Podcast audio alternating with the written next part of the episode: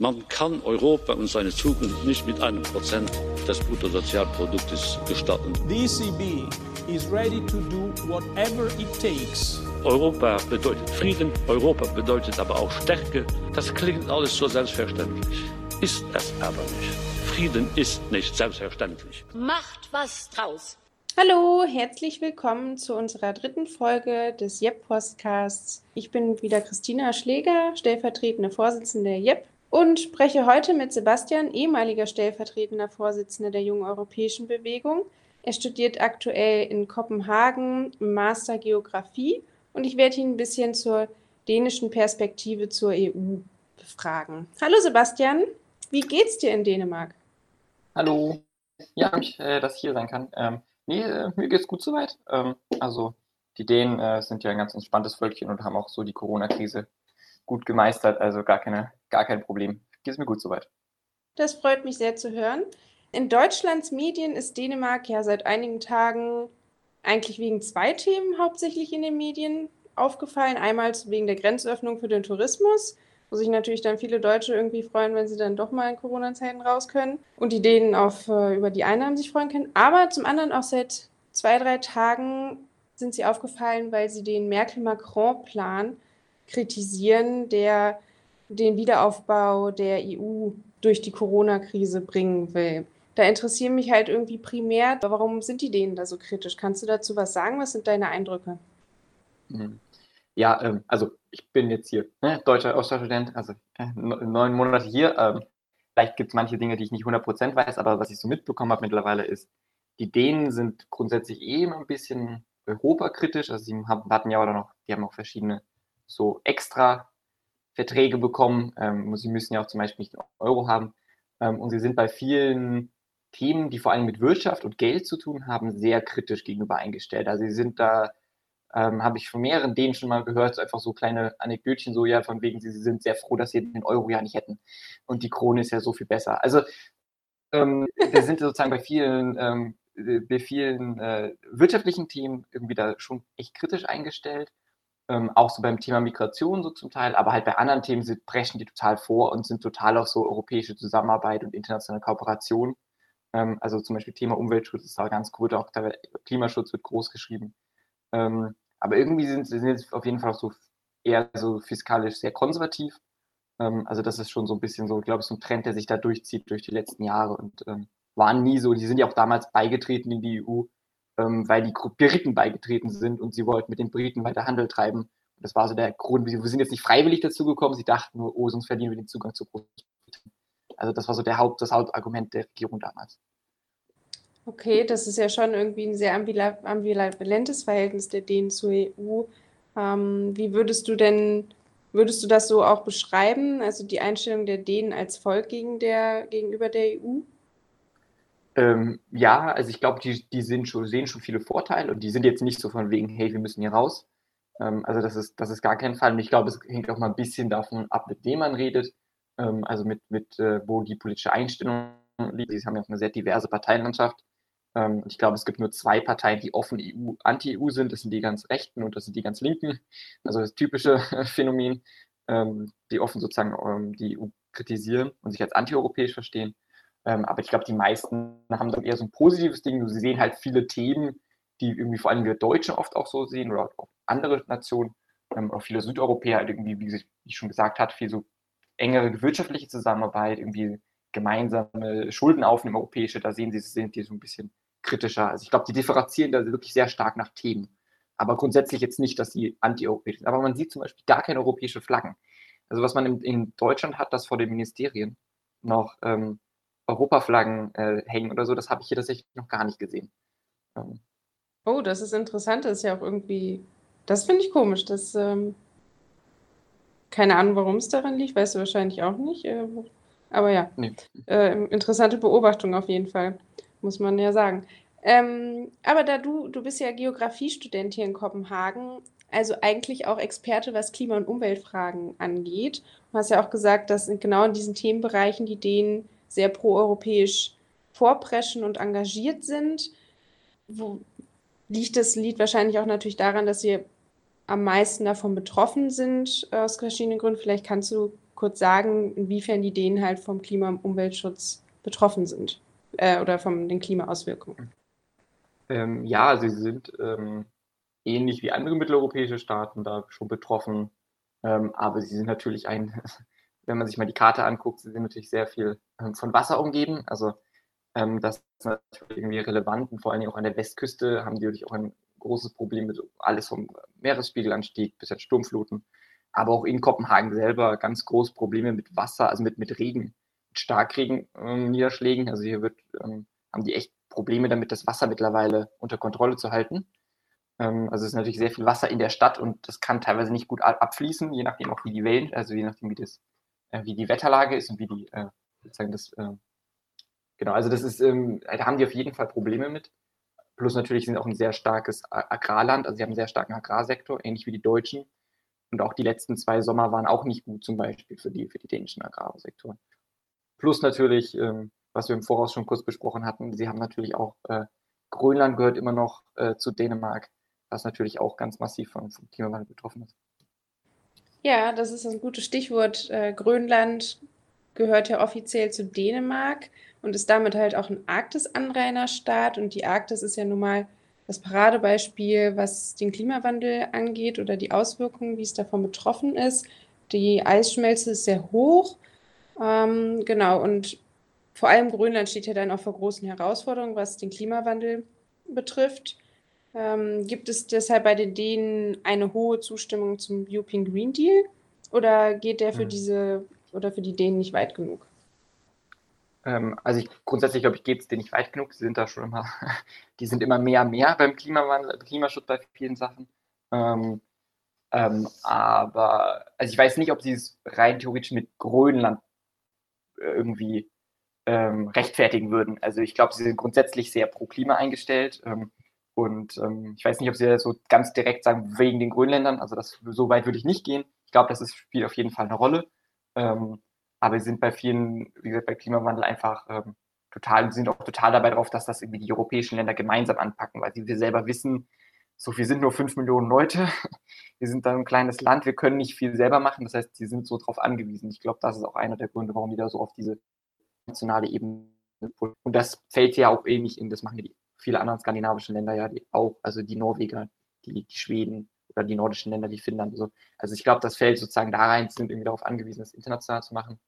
Und, ähm, ich glaube, das wird den Euro European Degree garantiert beeinflussen. Auch alleine, also ist natürlich auch irgendwie mit, mit wirtschaftlichen Maßnahmen gekoppelt, aber die fallen da irgendwie den Hintergrund, weil da der Klimaschutz dann, glaube ich, schon irgendwie in den Vordergrund tritt, für, zumindest für die Dänen. Interessant, du hast ja gesagt, dass vor allen Dingen auch Kopenhagen als Hauptstand Hauptstadt der Dänen, von Hochwasser geplagt ist. Was sind denn da konkrete Maßnahmen, um, um den Hochwasserstand äh, entgegenzuwirken? Was macht die Regierung? Ähm, ja, die sind ähm, relativ äh, engagiert dabei. Sie haben jetzt, also es gibt natürlich, halt, man muss immer gucken, Wasser vom Meer aus, ähm, wo sie sozusagen ähm, versuchen halt irgendwie mit Deichen, aber das ist tatsächlich, wie gesagt, wie ich schon gesagt habe, fast weniger das Problem, in Kopenhagen zumindest. Ähm, und um diese starken Niederschläge zu, ähm, irgendwie zu ähm, irgendwie abzufedern, äh, haben die zum Beispiel jetzt mehrere so Pilotprojekte schon gestartet, die auch echt gut sind, im Sinne von, dass die mehrere Plätze, so kleinere, nicht keine, jetzt keine riesigen Plätze, aber kleinere Plätze sozusagen irgendwie anpassen, im Sinne von, dass die sozusagen dafür da sind, dass das Wasser versickern soll.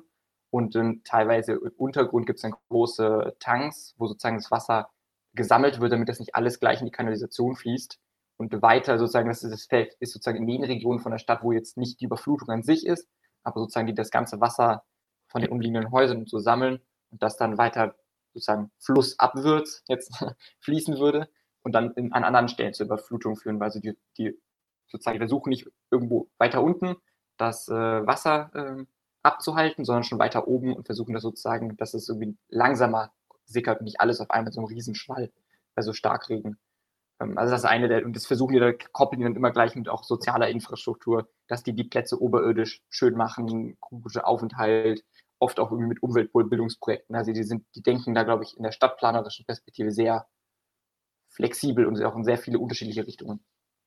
Ja, das ist interessant, weil in Deutschland war ja auch vor allen Dingen Süddeutschland ja auch in den vergangenen Jahren mit Hochwasser hat es ja zu kämpfen gehabt und das lag ja auch an der veralteten Kanalisation, dass die Kanäle viel zu klein sind für so eine Wassermenge, die dann auf einmal äh, eindringt und das halt dann natürlich dann zu Hochwasser führt und durch die ganze Bepflasterung und zubetonierten Städte und Urbanisierung ähm, das Wasser nicht abfließen kann. Das ist natürlich eine schlaue Gegenmaßnahme, wenn man dann da auf einmal Freiflächen schafft, um das Wasser abzuhalten.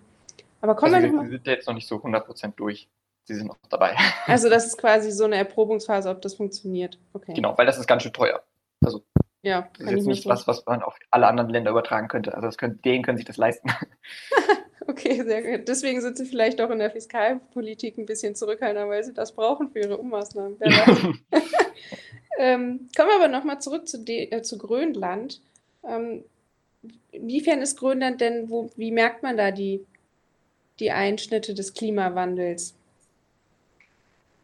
Ja, du hattest vorher schon eingesprochen, so hm, wird warm in der Arktis und zwar deutlich stärker als am Rest des Planeten. Also ähm, schmilzt sehr viel Meereis.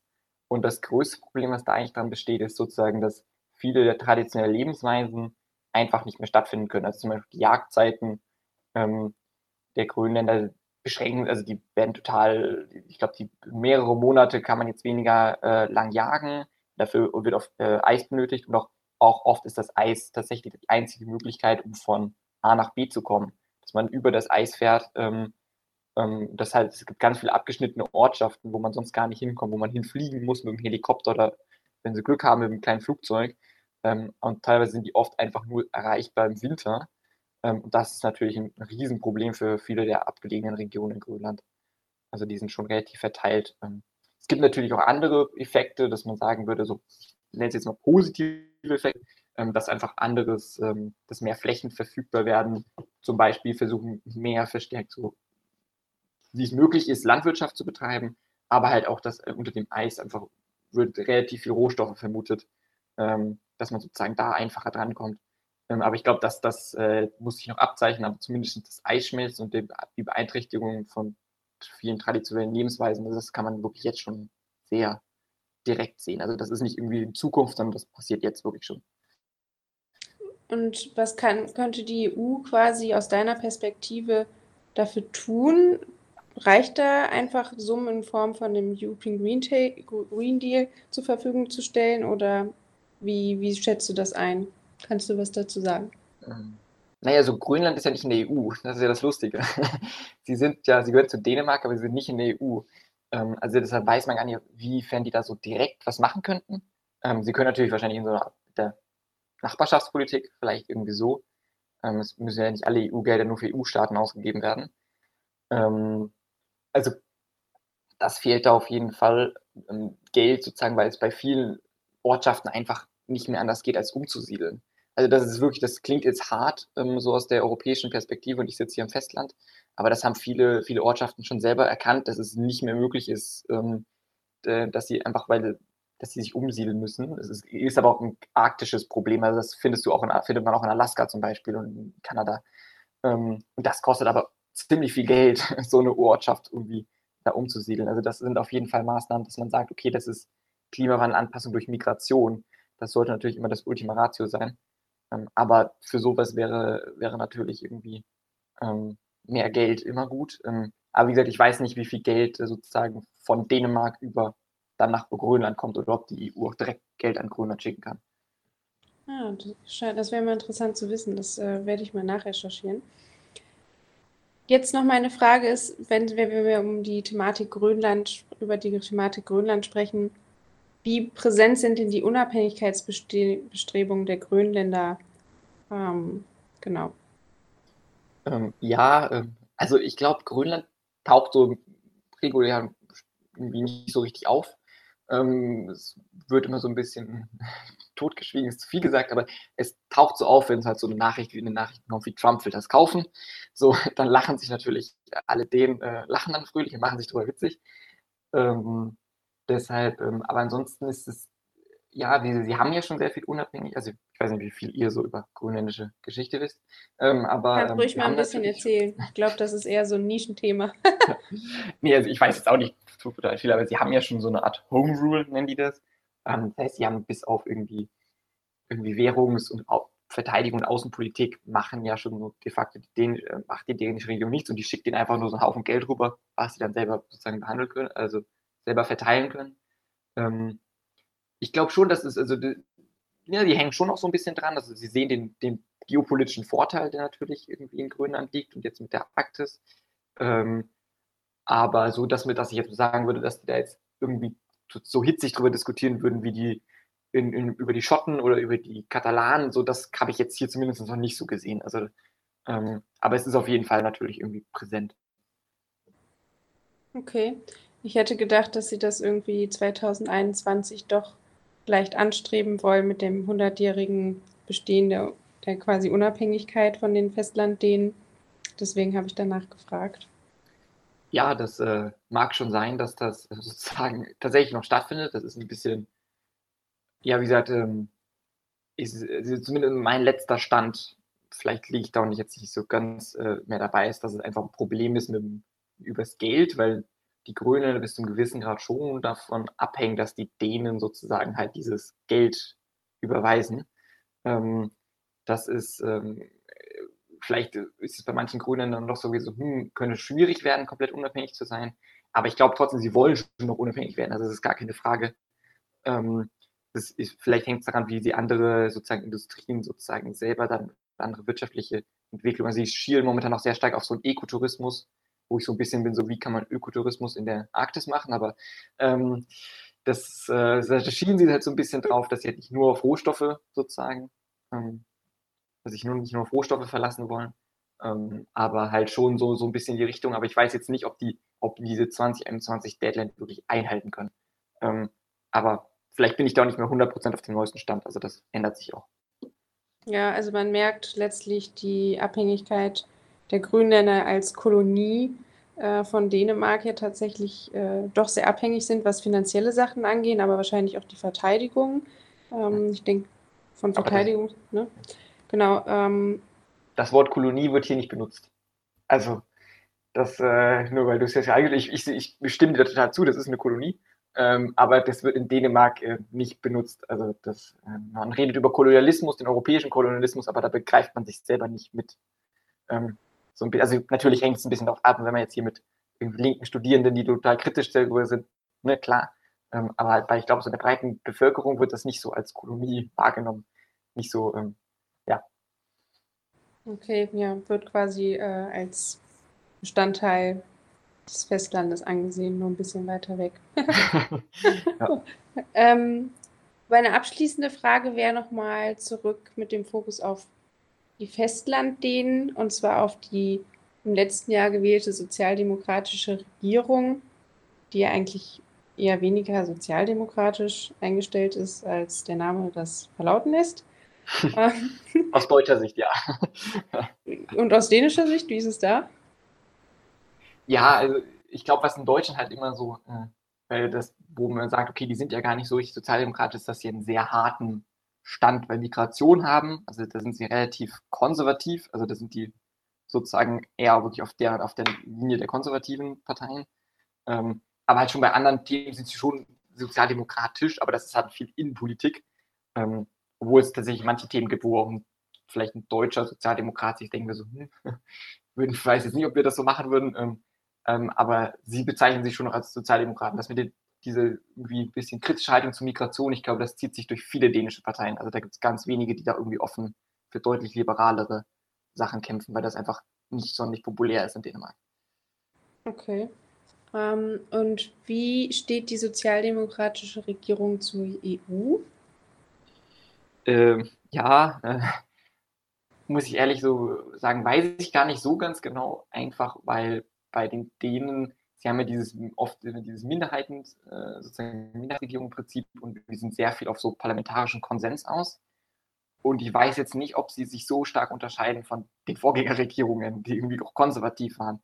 Ähm, also das ist, ähm, ich glaube, das ist nicht so einfach irgendwie zu, zu differenzieren. Also sie sind auf keinen, keinen Fall EU-kritisch, also das hatte ich ja schon vorher herausgestellt. Also das, glaube ich, trifft genauso auf die, auf die, auf die Regierungspartei zu, dass sie jetzt irgendwie stark anti-europäisch wären oder so. Ähm, aber halt, wie gesagt, bei manchen Themen halt ein bisschen kritischer und bei manchen Themen anders. Also sie sind auch zum Beispiel, das würde ich jetzt nicht auf die EU sagen, sondern hat auch zum Beispiel die, die Regierung treibt dann doch teilweise Sachen beim Europäisch, Europarat ähm, voran. Also sie, sie, sind da auch schon vorbei und sie haben auch zum Beispiel Verträge ratifiziert, die Deutschland noch nicht mal ratifiziert hat im Europarat. Ähm, also sie, und ich glaube, das zieht sich eher wie so ein Faden durch viele Regierungen, einfach weil die auf diesen sehr starken parlamentarischen Konsens aus sind. Und mir, zumindest mir würde es jetzt schwerfallen, da so eine andere Haltung festzuschreiben. Vielleicht würde mir dann Dene jetzt widersprechen, ähm, aber zumindest mir würde das irgendwie schwerfallen, das stark zu differenzieren. Okay, dann können wir also festhalten, final, die Dänen sind nicht EU-kritisch, sondern eher pro-europäisch eingestellt, weil sie sich selbst, weil sie selbst wissen, sie können nur international auf der EU-Ebene stark äh, agieren und sind in manchen Themen Vorprescher, was die in die EU-Zusammenarbeit angeht, vornehmlich in der Klima- und Umweltpolitik, aber in der Fiskalpolitik eher kritisch, was man jetzt natürlich in der Ablehnung ähm, des äh, Merkel-Macron-Plans sieht. Ähm, genau, und haben schon viele innovative Ideen, was zur Bekämpfung der Klimawandel-Auswirkungen, äh, was die Klimawandel-Auswirkungen betrifft. Ja, Danke. finde ich das gut zusammengefasst. Danke, Sebastian, für das ähm, Interview und wünsche dir noch eine gute Zeit in Dänemark. Ist jetzt noch ein Jahr, zwei Jahre? Ein Jahr. Mhm, bisschen mehr als ein Jahr. Dann hab noch eine gute Zeit. Bis bald. Dankeschön. Hat Spaß gemacht. Tschüss.